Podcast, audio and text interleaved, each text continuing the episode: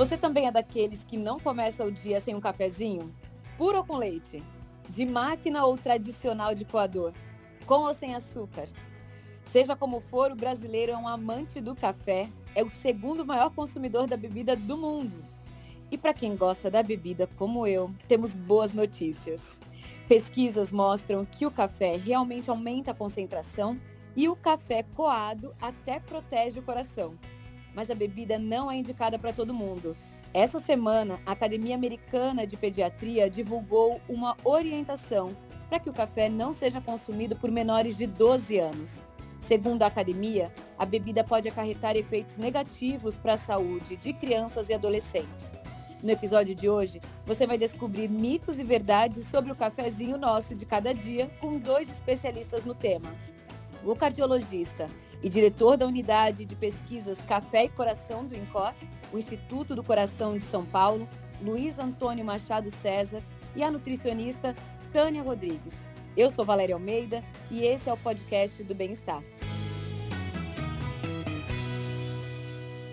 Bem-vindo, doutores. Olá, Obrigada. Tudo bem, Valéria? Vamos começar falando sobre essa recomendação da Academia Americana de Pediatria e com uma pergunta que a gente recebeu de uma ouvinte. Meu nome é Aline e eu tenho uma filha de seis anos que ela gosta de tomar café. Não sempre, é muito de vez em quando, mas quando dá ela toma. Então a minha dúvida é, é tomar café, uma criança tomar café traz algum risco para a saúde dela? Ou ela pode tomar e se sim, quantas vezes ela pode tomar, assim, qual a quantidade certa que uma criança pode é, tomar de café. Doutor Luiz, e aí? Então, é, é, esse é o tipo de recomendação de defensiva e de, de não conhecimento exato do que, que pode acarretar, eventualmente, tomar café de uma forma regular crianças nessa faixa etária. Eu quero lembrar que, na verdade, eles estão baseados. Aqui está aparecendo o café, né? mas a preocupação da sociedade de pediatria é quanto à cafeína. E lá eles têm detectado que até crianças com dois anos de idade, a eles estão sendo oferecidos bebidas com cafeína, não necessariamente café.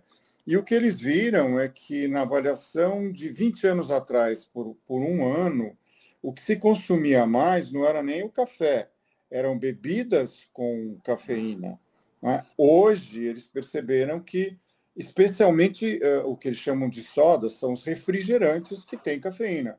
Isso era uma grande preocupação, porque também tem o açúcar. E hoje, hoje não, mas 10 anos depois, no, no ano de 2009, 2010, eles viram que nesse período de um ano, o que aconteceu é que aumentou muito o consumo do café para as crianças, reduziu o consumo de refrigerantes. Eu diria que não existem estudos, é por isso que eles ficaram com essa precaução, que promovam, obviamente, a necessidade ou a tranquilidade de se dar café na infância. Então, é uma recomendação para que não se ofereça uh, e, e não se estimule nem só a bebida café, como também chá, os chás que têm mais cafeína, e nem, obviamente, os energéticos, porque até energéticos estão dando para as crianças americanas. Eu acho que essa é a precaução da Sociedade de Pediatria Americana. E, doutora Tânia, ainda tem uma questão que o doutor Luiz trouxe do, do fato de as crianças e adolescentes gostarem do doce, né? Pois é, Valéria, eu também concordo com o doutor Luiz, mas quando a gente considera ali hábitos alimentares de crianças e adolescentes, a gente tem que lembrar que estamos numa fase de é, adequar e incentivar bons hábitos alimentares. Então, bebidas adoçadas, no geral, diminuem o paladar para mais ácidos, para amargos, para salgados, portanto, a variedade alimentar fica comprometida. Além do que, é, uma criança também pequena, né, pensando na, na Aline que fez a pergunta, e a gente ainda não entende muito bem o quanto ela é agitada ou não, o quanto ela tem é, essa sensibilidade para sono, porque para algumas pessoas, mesmo adultas, a cafeína, que é o grande problema da bebida café, pode sim interferir no sono, né? Para algumas pessoas, depende da sensibilidade. Então, além disso, do comportamento da criança e da sensibilidade, ela não vai gostar de uma bebida amarga, vai colocar açúcar no café, e como bem lembrado pelo Dr. Luiz na pesquisa da Sociedade Americana, as bebidas refrigerantes também com cafeína, elas são adoçadas. Então, é, é para não incentivar a ingestão de muito açúcar. Segundo a Sociedade Brasileira de Pediatria, a ingestão de bebidas ou suplementos alimentares contendo cafeína não traz benefícios à saúde de crianças e adolescentes, podendo interferir no desenvolvimento neurocognitivo, influenciar o sistema cardiovascular e criar dependência. Agora, doutor Luiz, isso tudo é por causa da cafeína, né? Explica para gente o que essa substância faz no organismo. E existe alguma diferença na quantidade de cafeína entre o café coado e o café de máquina, o expresso? Boa pergunta, Valéria. De fato, é, não é só a cafeína que é estimulante e faz a pessoa acordar mais de manhã, né? Todo mundo toma um café, como você bem disse no início, para se estimular, para se agitar, e o café tem a cafeína e outros produtos que estimulam o nosso sistema nervoso, né? O nosso cérebro a funcionar com um pouco mais de intensidade. É, existe diferença, sim. Existe diferença quando a gente compara quantidades iguais. Então, como o brasileiro costuma muito tomar cafezinho, ou seja, uma xícara com 40, 50 ml, é possível comparar nessa quantidade o café expresso, né, que geralmente é feito para essa quantidade, e o café expresso comparado com o nosso cafezinho, que é bem brasileiro e só brasileiro quase, né? É, o expresso tem mais de duas vezes a quantidade de cafeína do que uma xicrinha de café é, normal, né? o nosso café brasileiro. Agora, se nós tomarmos a, a, como medida, e é o mais comum de muita pessoa tomar uma xícara grande de café, daí a quantidade de cafeína é muito parecida. O que vai ter mais no expresso é a extração de mais ou mais intensa de substâncias outras do café, que podem ou não eventualmente fazer mal, mas geralmente eh, no, no todo, para o adulto que bebe um café numa quantidade regular, não há problema em tomar o café filtrado, que é o que a maioria dos brasileiros toma. E o café expresso, para a maioria das pessoas, é excepcional, não é o dia a dia, né? Ainda sobre os efeitos da cafeína, vamos ouvir a pergunta da Regiane. Meu nome é Regiane Quereguinho, eu tenho duas dúvidas. A primeira é se tomar café com leite à noite, se isso tira o sono e se o café pode prejudicar, causar, na verdade, mais ansiedade numa pessoa que já é ansiosa? Esta é uma pergunta diferente, realmente. Você havia perguntado e não havia respondido, mas são dois aspectos. O café é estimulante, sim. Uh, fazer mal, se uma pessoa não está acostumada a tomar café ou bebidas com cafeína, se ela tomar pela primeira vez uma quantidade normal que a gente está acostumado, ela pode sentir um certo aumento do batimento cardíaco, que é o efeito da cafeína, sim. Mas a pessoa que está habituada a, to a, tomar regularmente café não vai ter esse efeito, ou seja, a pessoa se acostuma com a cafeína e com os outros produtos do café e não tem mais esse efeito deletério, vamos dizer assim, ou que não é adequado. Quanto a tomar junto com, com leite, Bom, depende da quantidade. Se for só um pingado, a quantidade de café que vai ter é muito pequena, não tem problema nenhum. Se a pessoa for sensível, como disse a Tânia, ela pode ter problema de insônia. Uh, se tiver problema de insônia, o café à noite não vai ser adequado para essa pessoa. Né? Mas não é o leite que vai interferir, pelo contrário, o leite pode até uh, fazer com que se absorva até mais os produtos do, que tem no café do que sem o leite. Agora, é verdade, doutor, que o café melhora a concentração? Definitivamente sim. É, na verdade, o que a gente chama de estimular o sistema nervoso significa estimular as regiões do nosso cérebro que aumentam a nossa atenção. Então, a cafeína faz isso porque ela age de uma forma a liberar um pouco de dopamina nos nossos neurônios em regiões que fazem a gente ser estimulada para a atenção, ficar mais alerta. Tanto que, embora a sociedade americana é, não, não, não aconselhe crianças abaixo de 12 anos em tomar café, existe um, uma pesquisa muito antiga, de muitos anos atrás, mas por curto espaço de tempo, né, que deram café durante uma semana com leite para crianças em colégios, né, em Varginha, na cidade de Varginha, que é uma região é, produtora de café em Minas Gerais. E as crianças melhoram a atenção.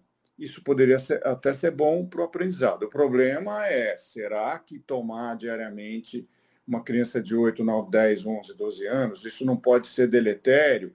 Esta é a dúvida que faz com que, não havendo estudos a respeito, então não vamos indicar. E tem o problema do açúcar também, que a Tânia bem lembrou. Doutora Tânia, e quem tem gastrite deve evitar o café? Pois é, é com, mesmo com todo esse benefício de foco, né, e o que a gente tem observado também, que muitos adolescentes na fase pré-vestibular e vestibular já têm usado esse benefício de melhora do foco, do estímulo, para estudar. Mas é, também existe uma irritação, é uma bebida que causa irritação de mucosa, e quando a gente já tem o diagnóstico, ou gastrite, refluxo, algumas infecções de intestino, se contraindica a, a ingestão de café para evitar essa irritação. Como também é bem individual, tanto quanto essa condição de sono, de estímulo, de foco que o café pode provocar, para o tubo gastrointestinal também. Algumas pessoas tomam bastante café, já estão bem habituados a todos os seus efeitos e não tem nenhuma, nenhum sintoma de gastrite. Mas se a gente já tem o diagnóstico, sim, a gente deve evitar o café. Outra dúvida aqui, doutora Tânia, é verdade que o café atrapalha a absorção de cálcio e de ferro? Ah, essa pergunta também é bastante importante, porque por muitos anos nós é, fizemos aí algumas orientações nutricionais evitando a proximidade de ingestão, ou seja, na mesma refeição ou muito próximo, com alimentos ricos em ferro e cálcio, com outras substâncias que pudessem atrapalhar, não só cafeína, mas às vezes até algumas substâncias que existem nos próprios alimentos integrais, nas folhas, que a gente chama de antinutricional. E o que se sabe hoje é que se o indivíduo está saudável, não tem necessidade de aumentar a absorção de cálcio, que é importante para os ossos, e de ferro, que tem um fator antianêmico, a ingestão de café logo após o almoço ou jantar não atrapalharia a manutenção desses níveis que já estão normais. Então, indivíduos que não têm deficiência. No caso de um tratamento de anemia ou a necessidade de aumentar a absorção de cálcio para a saúde dos ossos, como é o caso de crianças, adolescentes e mulheres mais velhas que possam ter condições ali de início de osteoporose, por exemplo, ou a osteopenia, que ainda é a perda leve de cálcio dos ossos, recomenda-se que evite qualquer situação que possa atrapalhar essa absorção. Muito pelo contrário, a gente até faz tudo para melhorar a absorção, trazendo outros nutrientes que possam favorecer a absorção.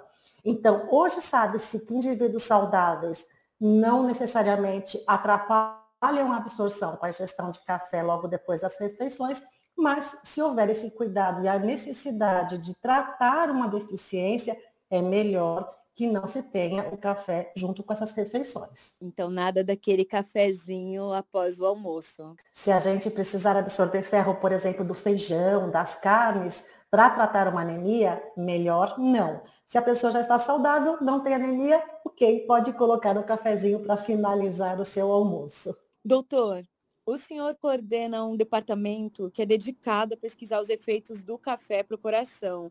O que se sabe até agora? E quem tem problema cardíaco pode ou não pode tomar café?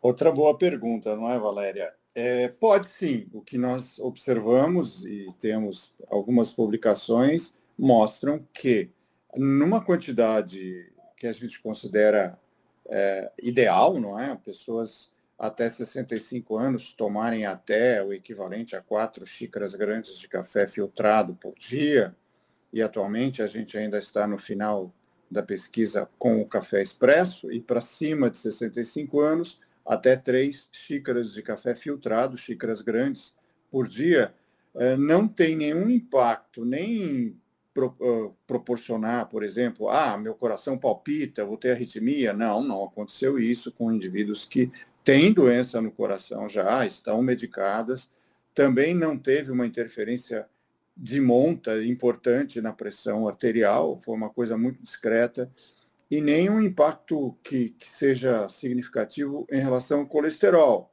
embora sempre tenha se dito que não altera o colesterol. Quando a gente faz análise estatística, às vezes pequenas variações, eu vou dar um exemplo, um colesterol que era 170 e foi para 176, com testes estatísticos a gente mostra às vezes que isso é diferente, né? Mas biologicamente também não tem nenhum problema para o indivíduo que tem doença. E talvez o mais importante é, comentar é que estudos de longo prazo mostram uma proteção cardiovascular com redução de infarto do coração nas pessoas que são tomadoras de café regularmente, na faixa aí de duas a quatro xícaras grandes de café filtrado por dia. A gente tem uma dúvida enviada pela Débora sobre os efeitos do café no coração. Olá, eu sou a Débora Torrente é, e venho aqui com uma dúvida sobre o café. É, eu sou hipertensa e tomo medicação duas vezes ao dia. Mas sempre quando eu vou tomar o meu remédio da pressão pela manhã, é, eu fico na dúvida se na sequência eu posso tomar um café ou se o café vai tirar o efeito do remédio. Então, veja só, é, a princípio, não, não existe, e eu não me lembro de nenhuma medicação que tenha algum impacto ser tomada com café ou com um chá. Na verdade, isso apareceria nos, nas orientações de cada medicação. Mas não, não, não vai ter interferência. O café não deve interferir na absorção desses medicamentos, não. É, principalmente se o medicamento puder ser é, ingerido com ou sem refeição, porque alguns especificamente o ideal é não poderem ser ingeridos com a refeição, então, é, inclusive sem café, né? E você tem que esperar 30, 40 minutos para ingerir um, uma medicação, como, por exemplo, quando se precisa repor hormônio de tiroide. Muita gente tem deficiência, precisa tomar. Tem que ser em jejum absoluto, inclusive de café mas não havendo restrição para se alimentar ou até podendo tomar o comprimido com a refeição, não há nenhum problema de tomar o café, não. Doutor, ainda sobre o coração, é verdade que o café protege contra doenças cardíacas? Exato. Eu acabei me adiantando respondendo isto, não é me antecipando, mas sim, os dados que existem de segmento de quantidades muito grandes de pessoas, não é? E isto, infelizmente, nós não temos esse tipo de dado ainda no Brasil, mas os Estados Unidos, a Alemanha, a Europa, de uma forma geral, é, eles têm uma quantidade de informações de décadas do hábito alimentar, que é questionado a cada dois, três anos, e as pessoas vão respondendo, e nesses bancos enormes de dados, a resposta é clara: tomar café, e com certeza o café filtrado, tem o benefício da redução da chance de indivíduo vir a ter um infarto do coração. Ou seja, então, existe uma proteção do sistema cardíaco, de uma forma geral, do sistema cardiovascular, no sentido de diminuir a possibilidade, ao longo da vida, daquele indivíduo ter um infarto. É lógico que não, é uma panaceia, mas é, quem não toma café não tem esse benefício comparado com com quem toma café em quantidades habituais, não excessos, regularmente. Doutora Tânia, tem cafés mais gordurosos que outros? Café engorda? Com tantas boas notícias aí sobre café, a gente pode até incluir mais uma. Não, não engorda. E não existe um café mais gorduroso, né? Claro que da semente do café, da trituração, pode ter ali uma quantidade pequena de gordura da composição natural da, da, da semente, mas isso é muito pequeno para se calcular como caloria na bebida. Não, não tem nem calorias na bebida de café. E claro que também esse café coado que o doutor Luiz se refere, tem muitas diferenças né, de pessoas para as pessoas, do quanto de pó se coloca, mais forte, mais fraco, o que vai ter então mais ou menos cafeína também. A gente está falando aqui provavelmente desse café mais característico do brasileiro que não é tão aguado. Mas o café, a cafeína em especial é uma substância, por exemplo, aprovada como suplemento termogênico, estimulante e até ergogênico, ou seja, que traga algum tipo de benefício para atletas.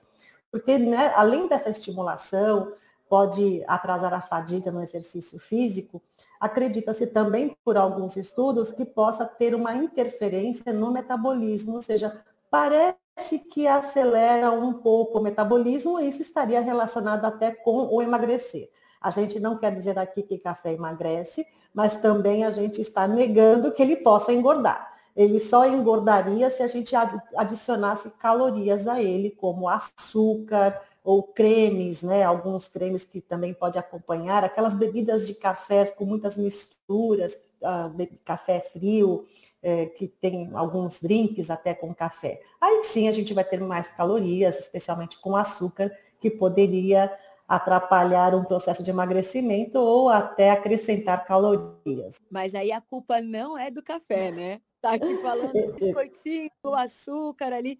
Nada, a culpa não é do café. Exatamente, Valéria. Não vai colocar a culpa no café, que a gente está mostrando aqui tantos benefícios, né? Para adultos que têm boa tolerância com cafeína, que a gente estraga mesmo é colocando. Aliás, quem gosta de café não toma café com açúcar, né? O gosto bom do café é aquele sem açúcar e sem acompanhamentos. Doutor Luiz, a gente falou aqui sobre o, como, o quanto o café pode estimular, né? Mas tem muita gente que toma café para ficar acordado, para trabalhar, para estudar, para dirigir, que é bem perigoso. Agora, o café corta ou atrapalha o sono? É, em excesso, definitivamente sim, e sim, ficar tomando café a noite inteira, por exemplo, para estudar, isso realmente em algumas fases vários estudantes o fazem, somente em cursinho, em época de prova. Definitivamente mantém você mais acordado, sim, e não é ideal, né? Porque a quantidade de café que você vai ter que tomar, ou seja, de cafeína, é muito alta. Só como exemplo, muitos jogadores profissionais de esportes como futebol tomam cápsulas de cafeína, 500 miligramas, que seria tomar mais de um litro de café filtrado de uma vez, né, antes de treinos. E é permitido isso. É, e eles, aparentemente, melhoram o treinamento. Agora, para dormir, sim, se a pessoa for sensível, atrapalha o sono, sim. E, como disse a Tânia, com propriedade, isto é muito individual. Eu dou um exemplo. Eu posso tomar café agora, de noite, e ir dormir, e eu durmo. Não me atrapalha nesse aspecto, mas tem muita gente que chega a dizer que a partir do, horário do almoço, a partir das três da tarde, se toma café, tem insônia. Então, é claro que quem tem insônia com café, qualquer que seja o motivo, a cafeína ou os outros estimulantes que o café contém, então, não tome mesmo, né? Porque senão não vai dormir. Doutora Tânia, e essas cápsulas de café que muita gente usa para ficar ligado? Qual é o efeito delas? Tem alguma contraindicação? Ah, então, como foi lembrado pelo doutor Luiz, a gente já tinha até adiantado, essas cápsulas são utilizadas como suplementos esportivos, né? Aprovados pelo Comitê Olímpico Internacional, tem um, um fator chamado de ergo ergogênico, ou seja, dá melhor condição para um treino físico, diminuindo a fadiga, aumentando o foco, inclusive. E essas quantidades são bastante altas para ter esse efeito ergogênico. Uma cápsula pode ter mais de 200 miligramas de cafeína, ou seja, aproximadamente 4, 5 xícaras de café de uma vez só, que é o mínimo, mas pode ter doses maiores dependendo da tolerância. Então, é mais utilizado e recomendado com para quem tolera bem essa quantidade de cafeína para o esporte do que para ficar ligado. Apesar de que muitas bebidas é, classificadas como energéticas, né, que teria essa situação de ficar mais ligado, também tem cafeína na sua composição, mas menos do que uma dose em cápsula de cafeína. Doutor Luiz, tem gente que não começa o dia sem uma boa xícara de café. E tem gente que diz até que sente dor de cabeça se não tomar o café logo cedo. Isso pode ser falta de café? Sim, pode sim. E o café é um estimulante mesmo, o café, o chá e também uh, quem toma guaraná, né, o guaraná em pó, são estimulantes e têm substâncias, se não são como a cafeína, muito parecidas. É, e é verdade, eu não diria uma dose só, né? A pessoa acordar e deixar de tomar café, que está habituada, e ficar com dor de cabeça. Mas a retirada do café do dia a dia, numa pessoa que está acostumada a tomar dois, três, quatro cafés por dia, sim, pode provocar, não é obrigatório, mas quem diz que fica com dor de cabeça está sendo está falando, está falando a verdade, sim. Pode haver dor de cabeça pela retirada da cafeína. E é lógico, se a pessoa ficar 4, 5, 6, 7 dias sem tomar, isso deve desaparecer com o tempo. Mas sim, há pessoas que sentem dor de cabeça por estar com falta de café. Dificilmente um, um, uma dose só, mas enfim, tem sim. Mas também, se a pessoa precisa ficar aí alguns dias sem tomar café, ela já sabe que essa dor de cabeça vai passar, né? Exatamente, vai passar. Não é alguma coisa que vai ser eterna, não. Vai passar, é algo temporário e geralmente uma semana é um tempo suficiente até para a pessoa se acostumar de ficar sem o café.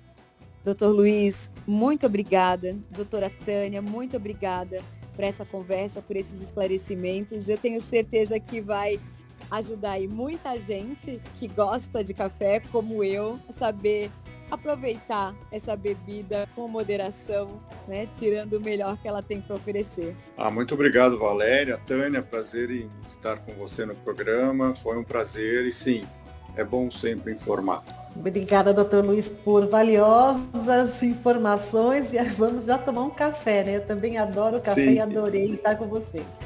Esse foi mais um podcast do Bem-Estar, com produção de Adriana Soderi, gravação de Ana Bazella, edição de Guilherme Amatucci, roteiro e direção de Karina Dorigo. Eu sou Valéria Almeida. Muito obrigada e até a próxima.